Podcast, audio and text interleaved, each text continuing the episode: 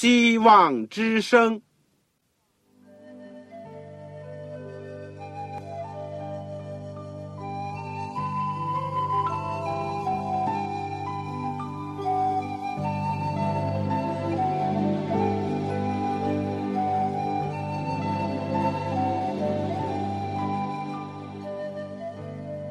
各位听众朋友，各位弟兄姐妹，欢迎您收听信徒培训这个节目。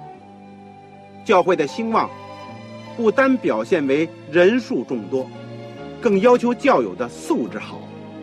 为了使教会真正达到人丁兴旺，有灵性健壮，希望之声特别为广大的信徒制作了信徒培训这个节目，满足主内同工同道的需要。信徒培训由黄牧师主讲，将有多种课程推出，欢迎弟兄姐妹们踊跃参加。下面我们就把节目时间交给黄牧师。各位亲爱的弟兄姐妹，组内的同工同道，你们好，在组里面向你们问安。我是旺朝，很高兴为你们主持这个信徒培训的节目。我们这一阶段都是学习保罗的书信。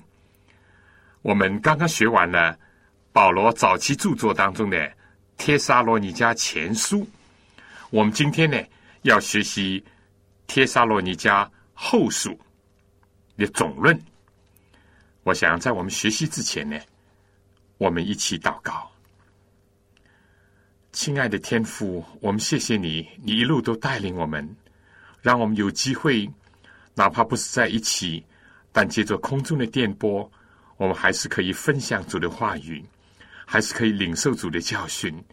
我们谢谢你为我们开创了这个无线电的这个传福音的工作，也谢谢你造就了普天下许许多多你的儿女，能够来收听这些福音的广播。我们也谢谢你使用着我们。能够卑微的口为主，能够讲述你的话语，主啊，我们要共同的来到主面前，使我们都能够从你那儿得到亮光，得到启示，得到安慰，得到教训。主，我今天恳求你，赐给在收音机旁边我所有的同工同道以及朋友们，让我们。不论是在我们的身体、我们的精神、我们的灵性，都能够因着我们在你面前的聚集，都因着我们在你面前领受了你的教训，而更加的能够健康、活泼、有力。垂听我们的祷告，奉靠主耶稣基督的圣名，阿门。弟兄姐妹，呃，我们前面呢已经把。帖撒罗尼迦前书呢，做了一个初步的研究。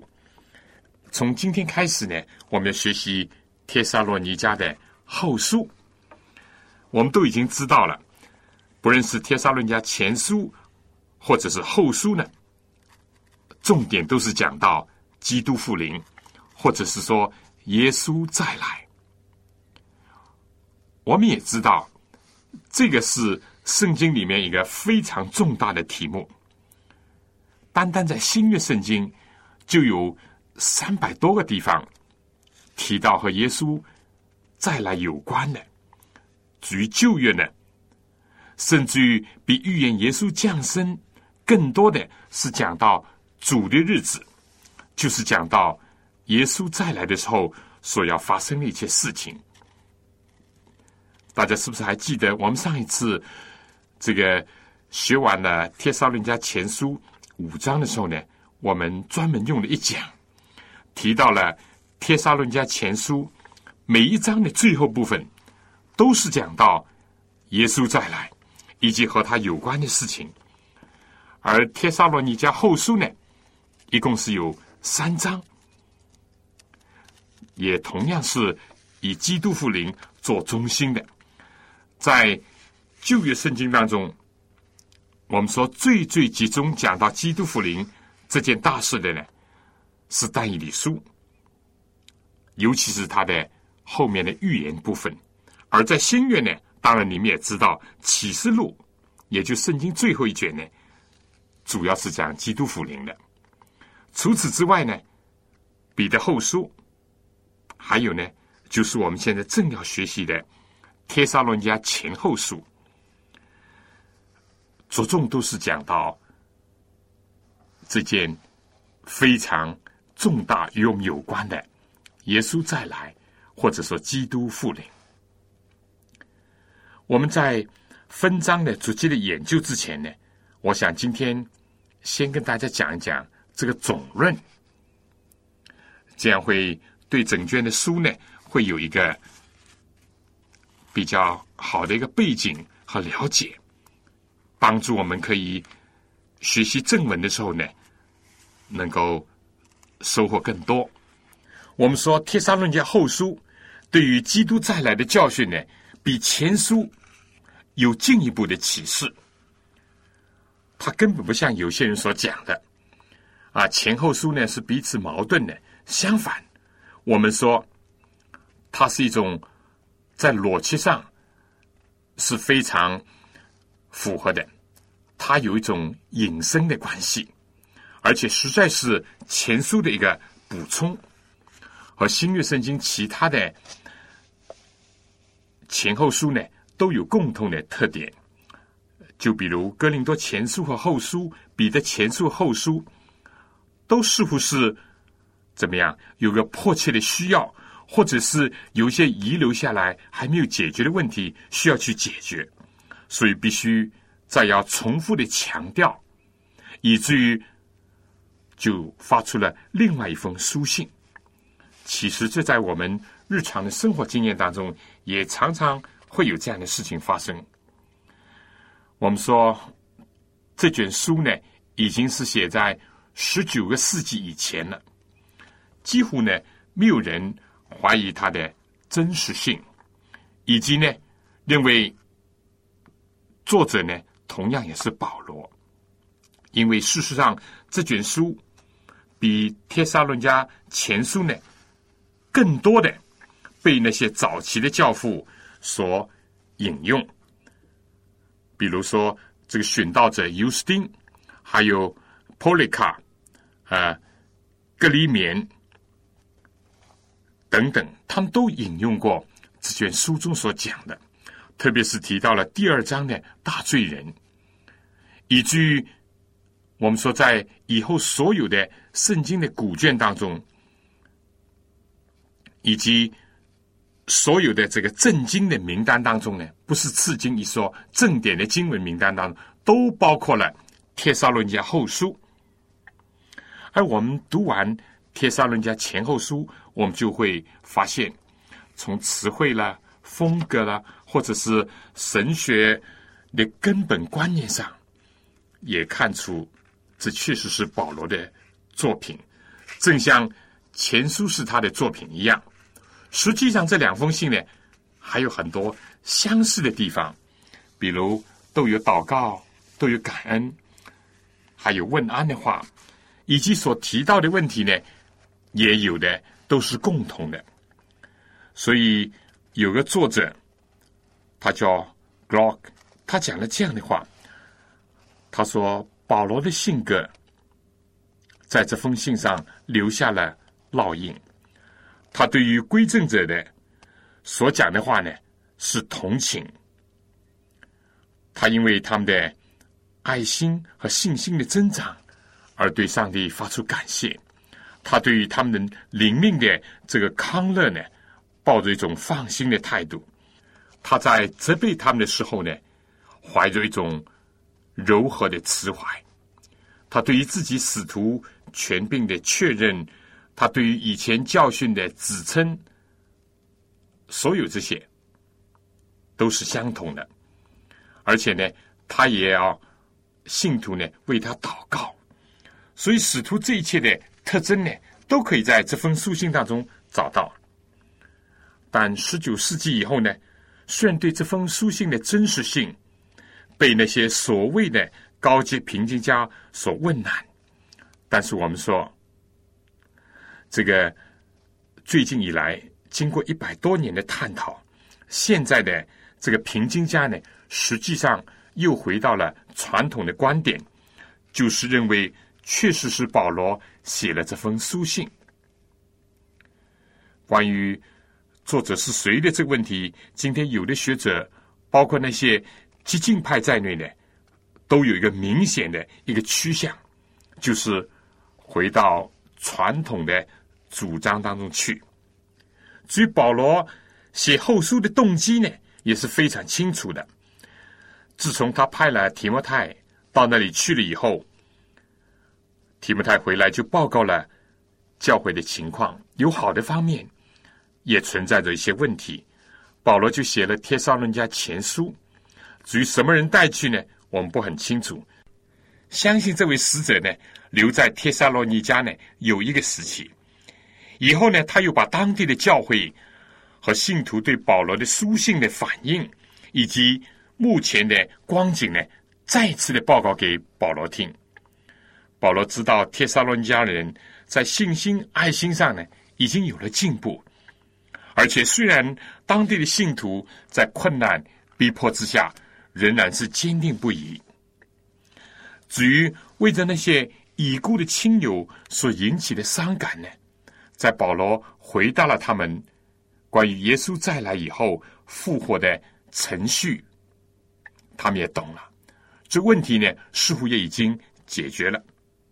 但同时，这位使者也报告了帖撒罗尼迦教会。目前还存在的两个主要的问题，一个是其中有一些人讲到呢，主的日子已经来到了，他们可能受到了邪灵的影响，或者是有冒保罗的名所写的书信，以及一些委言诵听的话语。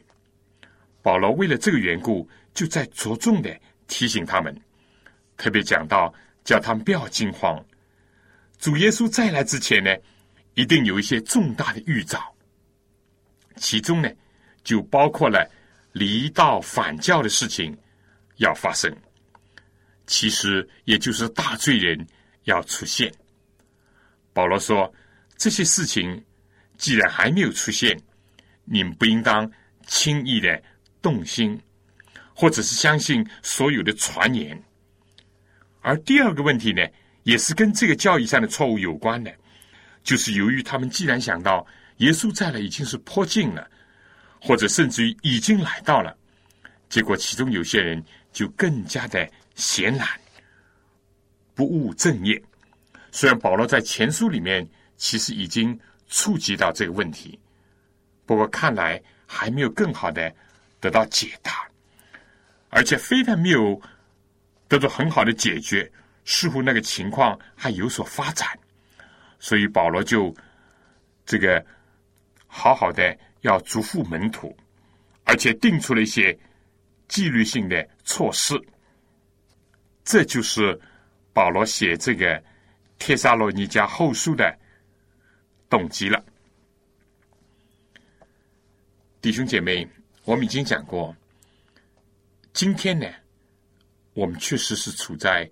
更加临近基督复临的时候了，但有没有人也像早期的教会、早期的帖撒论家的信徒那样，或者是感到恐慌，或者是因为有人说传的种种的异端邪说，而结果有了一些错解，或者是误会呢？其实我们也晓得，所有救赎计划的大事都在上帝的日程表当中，他掌管的一切的历史的进程。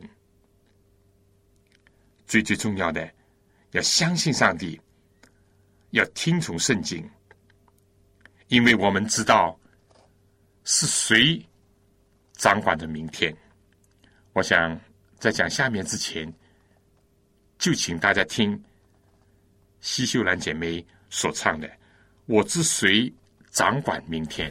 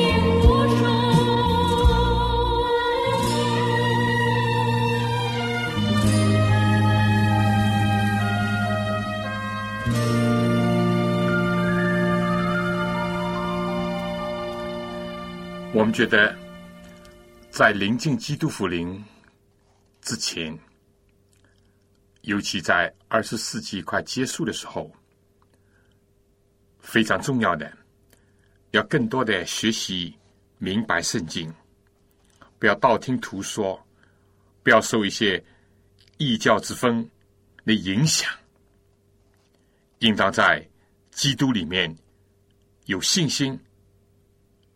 得享天上的平安。我想，对我们讲来，圣经是非常重要的，所以我愿意在这里说，听众朋友当中，如果你手边还没有圣经的话，你又非常需要一本圣经，那你抓紧这个机会，你可以写信来给我，我愿意设法为你。免费的提供一本圣经，好让你更好的学习上帝的话语，也使得你听课的时候得到更大的帮助。你来信呢，就请写香港邮政总局信箱七六零零号，香港邮政总局信箱七六零零号，或者是三零零九号。三零零九号，信封上请您写“望草收”，“望”就是希望的“望”，潮水的“潮”。当然要写清楚你自己的姓名、回邮地址和邮编的号码，这样呢，就是我们的圣经呢比较顺利的能够到达你的手中。如果你是有传真机的。或者是使用方便的话，你也可以用我们的传真服务。我们的传真号码是八五二八五二二四五七二四五七六零一九六零一九。所以，你如果需要一本圣经，请您赶快来信。好，下面让我们继续讲。《天沙论家前书》、后书呢，都是在哥林多所写的，而且保罗、希拉和提莫泰呢，也再一次的联名写信，而且向教会问安。如果我们查考《使徒行传》第十八章第五节，我们就知道那个时候呢，他们确实是一起在哥林多这个地方，而写作的时间呢。当然，要在《帖撒伦家前书》之后了。不过，当然要以《帖撒伦家前书》的写作日期为转移的，因为这两封信呢，相信是相隔不远的，或者是几个星期，最多不过是几个月。因为看来帖撒伦尼加这个城市以及那里教会的情况，并没有很大的改变，所以说。《帖撒罗尼迦前书》如果是在主后五十年的春天所写的话，那么这卷后书呢，很可能是在同一年的秋天所写。但如果把前书的写作的年代推迟到五十一年的秋天，那么这卷后书呢，当然可能就在公元五十一年的年底，或者是。公元五十二年的年初所写的了。这卷书的主要的内容是什么呢？首先是称赞他们，以及呢，从基督复临的时候，上帝公义慈爱的作为将要显现在信从他和那些背逆他的人身上，用这样的一幕作为书信的开端，来安慰他们。其次呢，就是提醒他们要纠正他们。提醒什么呢？提醒他们不要轻易的动心。不论是有人自以为受到灵感，或者是说什么方言，也不管是谣传以使徒保罗的名义来写信，或者说他曾经讲过什么什么。都不要相信，正像保罗在最后第三章十七节所讲的：“我保罗亲笔问你们安。”所以保罗提醒他们，在个这个重大的事情上呢，要非常的谨慎，而且要做出正确的反应，尤其呢，不要狂热。但是另外一个极端呢，就是说是悲观厌世、消极逃避人生的责任。不过我要讲，走极端呢，往往是或左或右。但是我们也常常讲的啊，极左就是右。从这个极端很容易就滑到另外一个极端，就好像一个钟摆那样，一会儿。荡东一会儿荡西，事实也是这样告诉我们。就连今天也是这样，有些人一下子狂热万分，但是过了一阵以后呢，就消极下沉。有些人呢，表面上一时之间很消沉，但不知什么缘故，突然一下又变得非常的狂热。这些都是要防备的。那么，至于说这封书信当中最重要的，也可以说是比较难解释的一部分，就是在第二章里面所讲到的大罪人了。还有包括那些保罗所讲的不发的隐意了，或者是拦阻他的啦，这些留在我们以后。研究经文的时候，在一起学习。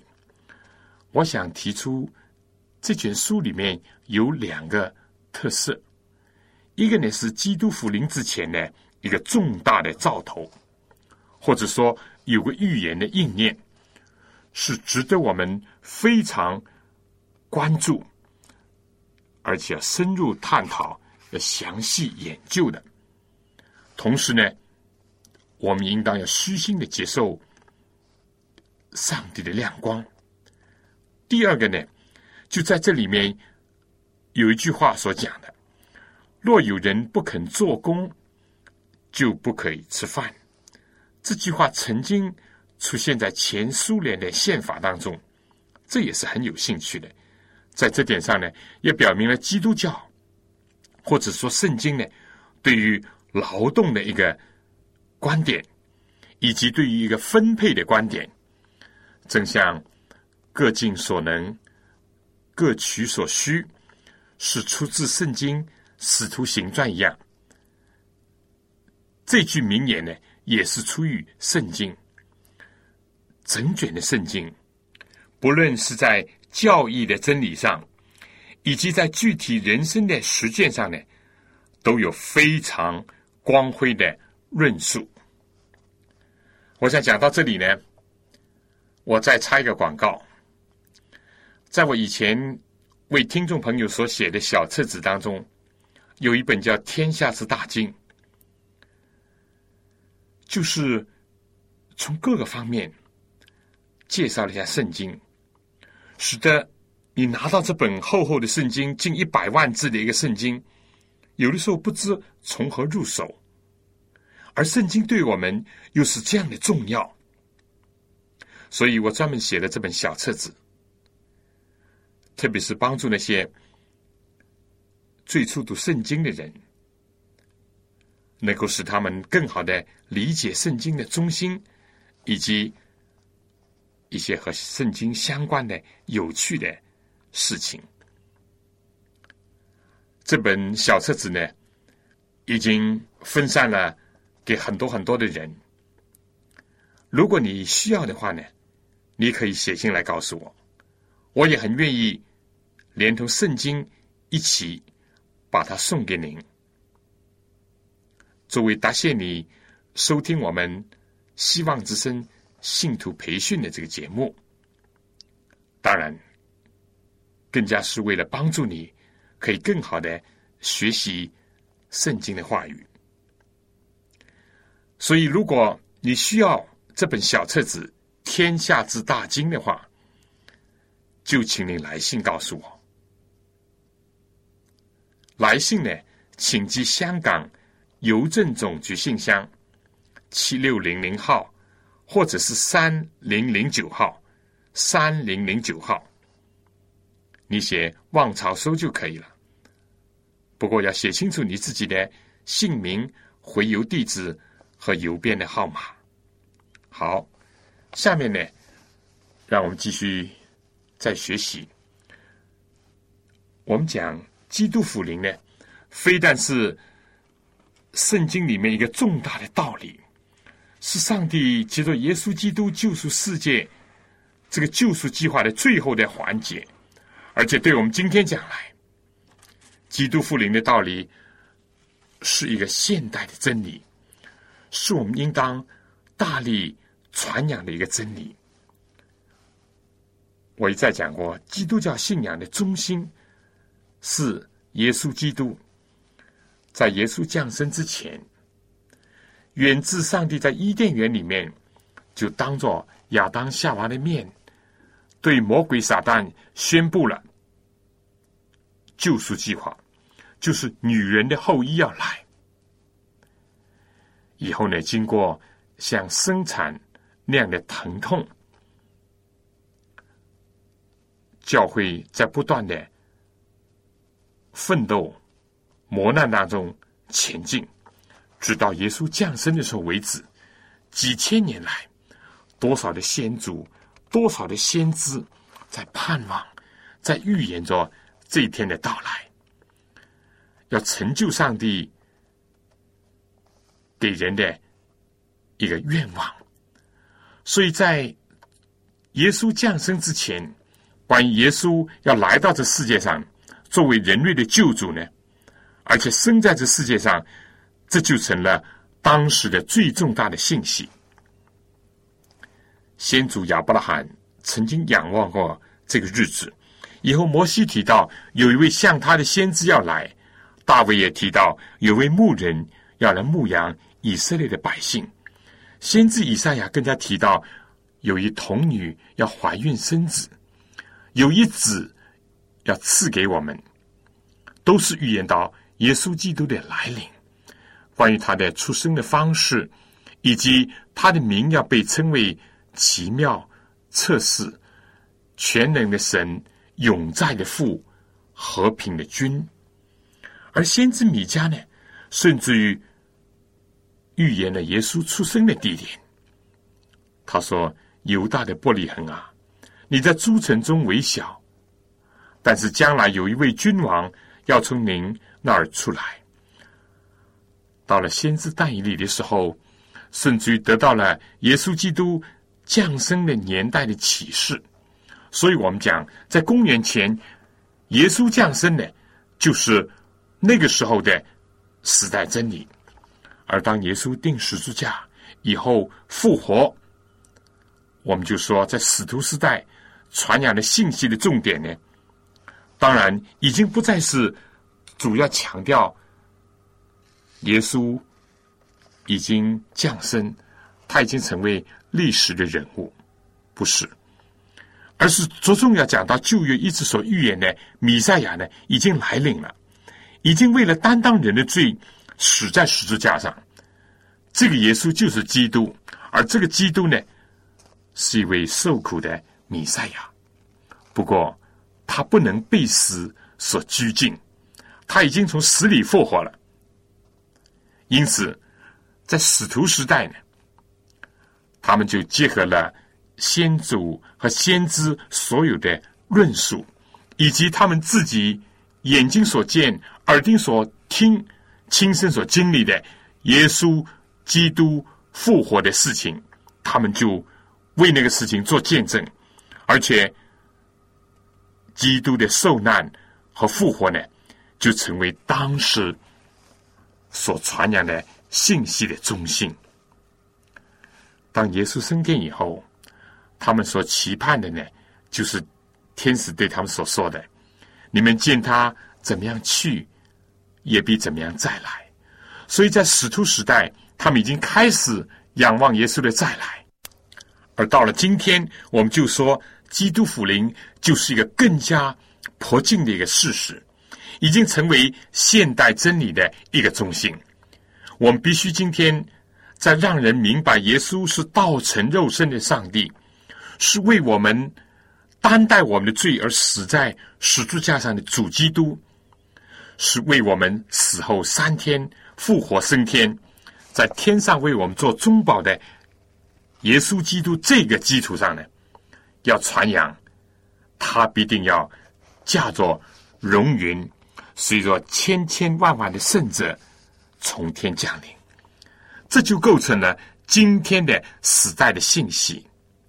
我们务必不要让任何其他的事情阻扰我们，也不要分散我们的注意力，或者是挡住了我们的视线，以致看不到这个即将来临的。也是与世界与我们有最重大关系的这一幕。我想在下面在研究另外问题之前呢，请大家听一首歌，还是西秀兰姐妹所唱的《你真伟大》。从耶稣基督的降生、受难，直到将来他的再来，都显出了上帝救赎计划的奇妙。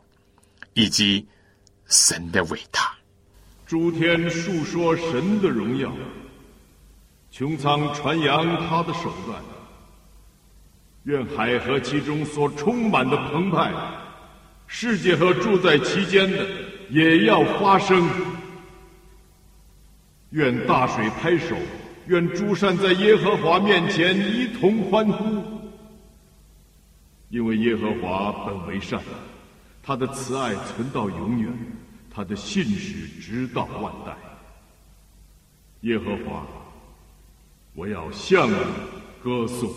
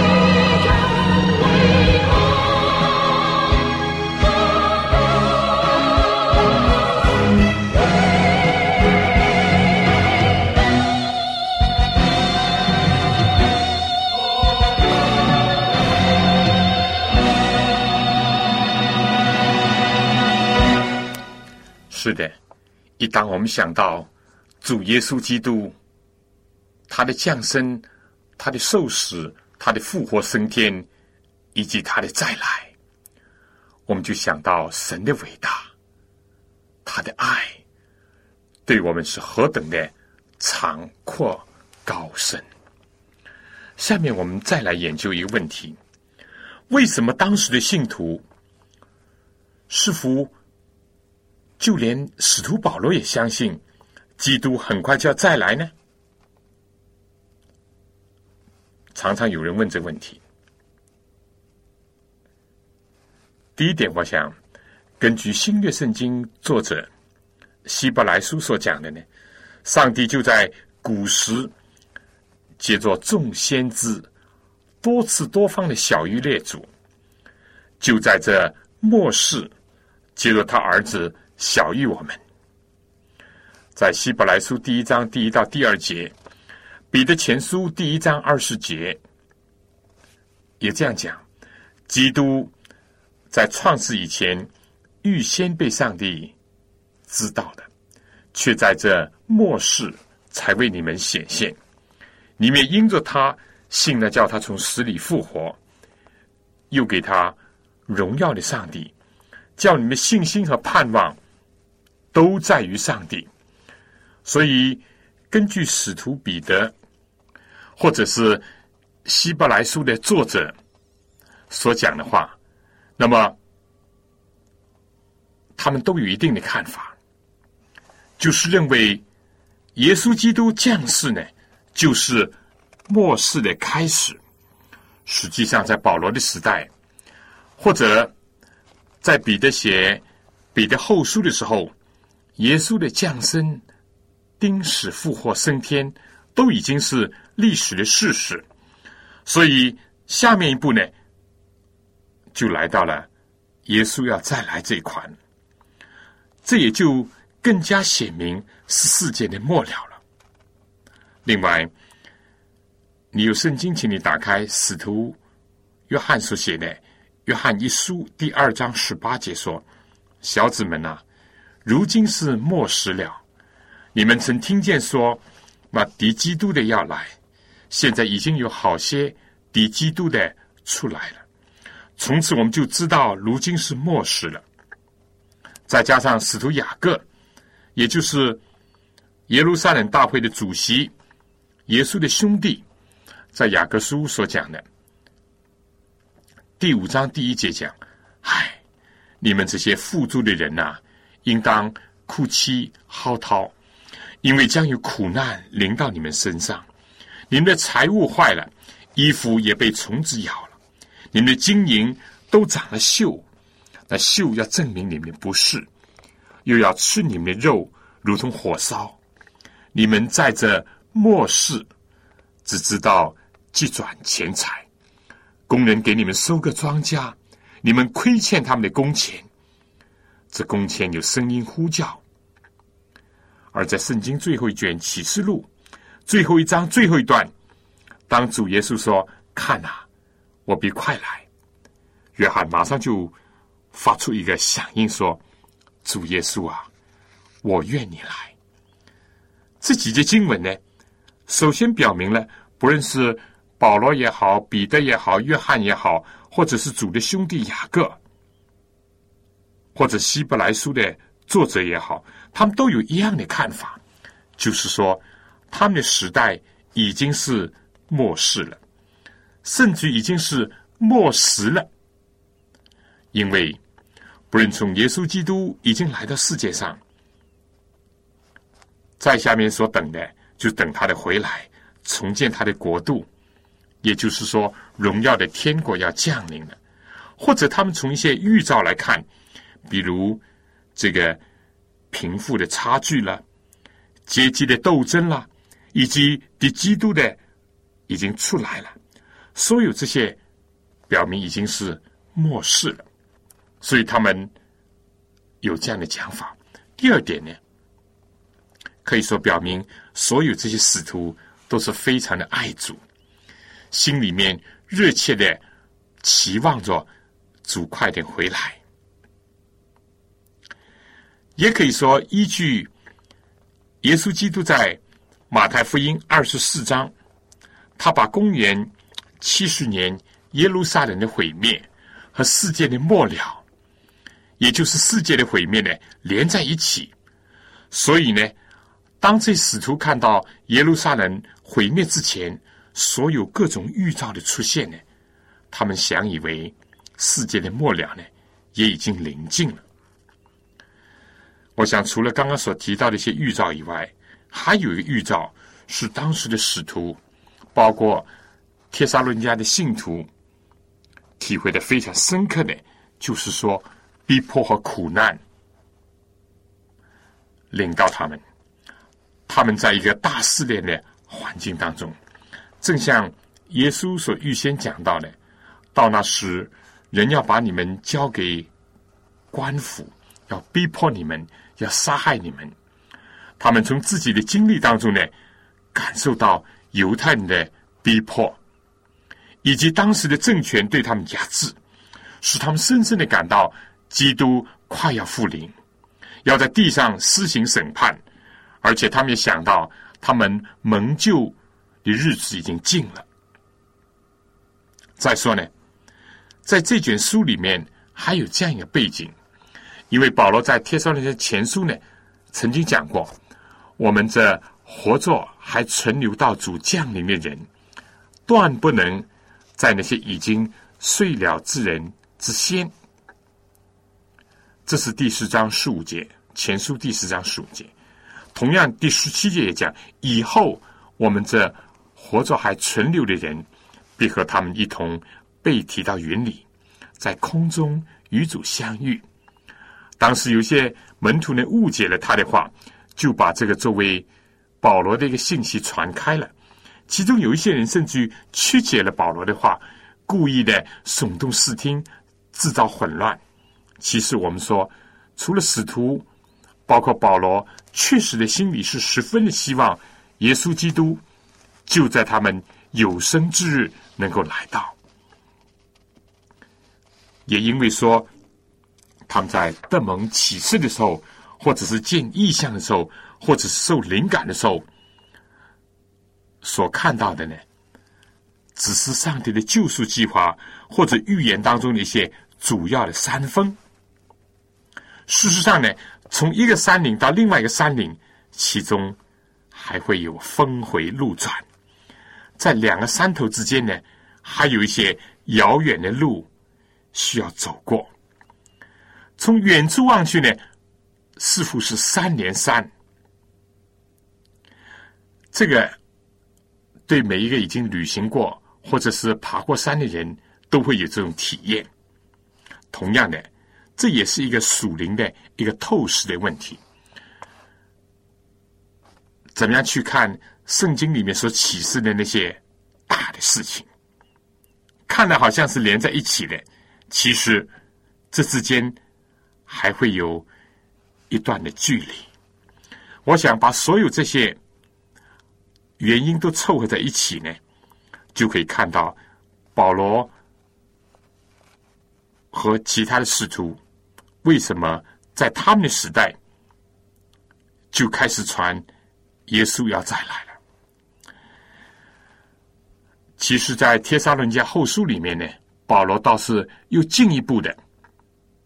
当他发现信徒有所误解的时候，他就清楚的回答了这个问题。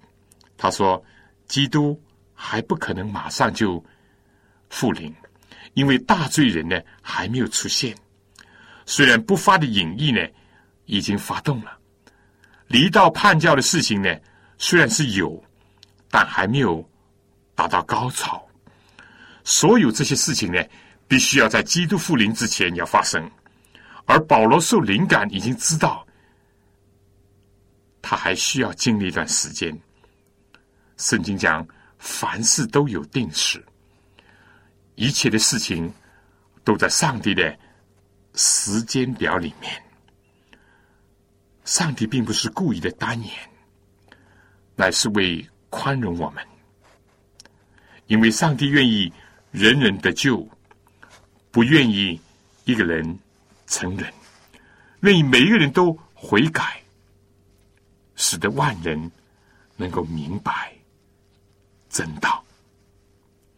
所以在保罗写这个书信以后的一千九百多年以后，我们今天所处的时代，我们应当说，离基督复临就更近了，说不定是最后的时刻了。但我们应当怎么样的？要正确的去对待基督复临这件大事呢？要让这个信仰对自己、对家庭、对教会、对社会都成为一个积极的因素，成为一个重大的真理。这就需要我们好好的领会上帝的话语，而千万不要像有一些人所传述的，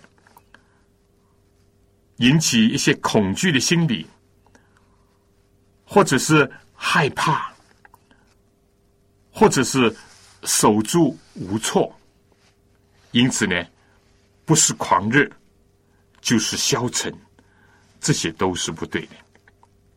我们应当知道，上帝非常的爱我们，他是我们的千古保障。下面，请大家听这首《千古宝藏》。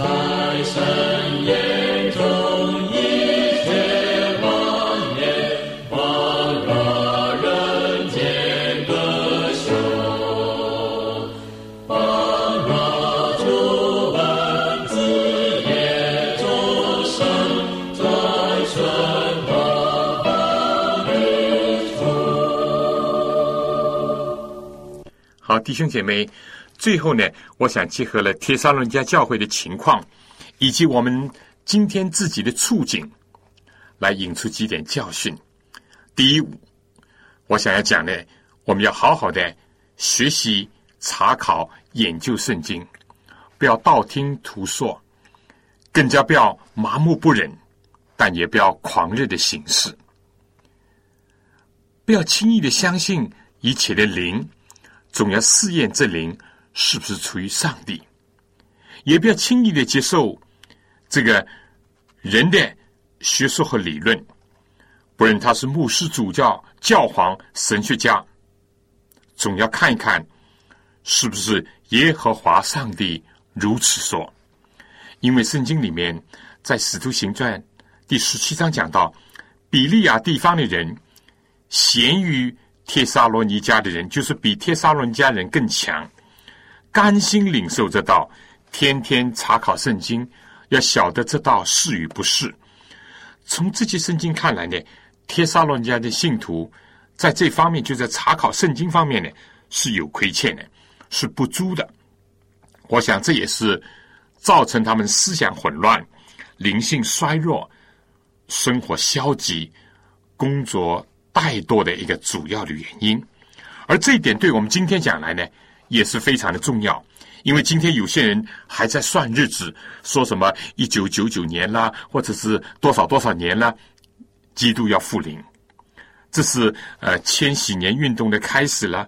还有一些教派呢，甚至于也有些人呢，传说基督徒要暗暗的背提了，一定会发生在某年某月了。虽然。这些年代已经过去的过去了，但是还是有人在传，还是有一些假基督、假先知出现，就说基督已经在这里了，在那里了，已经显现了，已经来临了。我们不是也听有人讲，基督已经在啊，在美国了，在中国了，在这个地方，在那个地方出现了，这都是极其危险的。信仰的唯一保障就是在乎圣经，我们要晓得这道是与不是。第二点呢，我想讲，在提摩太后书里面提到，迪马因为贪爱现今的世界，就离开保罗，往帖撒罗尼迦城去了。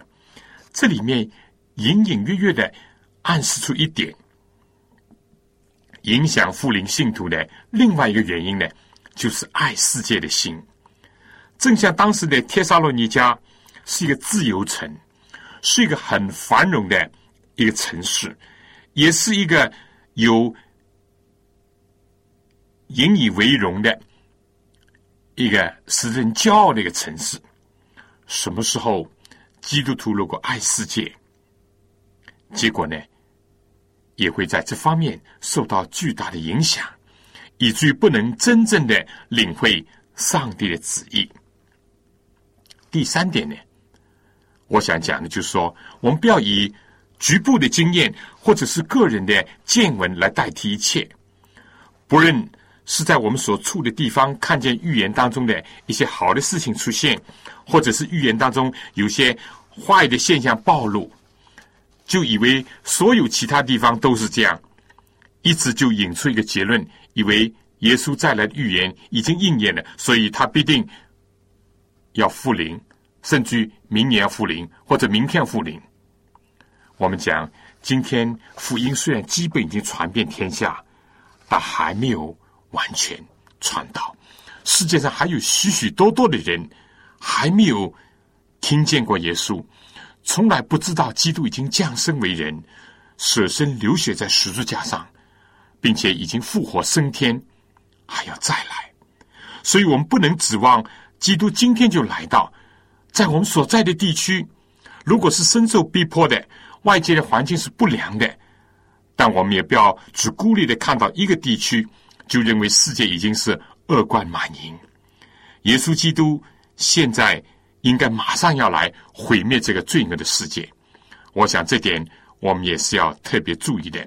但愿主帮助我们，一方面能够警醒等候主，同时呢也忍耐的等候主，在工作和侍奉当中等候主。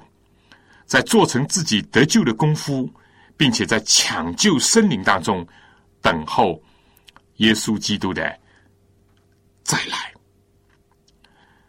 弟兄姐妹，我想关于帖撒论家后书的总论呢，暂时就讲到这儿。下次同样的时间呢，希望你收听我们的节目，我们开始研究帖撒罗尼迦后书第一章。请你预先先读一下，同时呢，我等待着你来信。如果你有什么分享，在研究圣经时候有什么问题，或者你需要圣经以及一本小册子《天下之大经》，那就请您现在就写信给我，写信给旺草，我一定会尽快的满足你的需要。下次再见。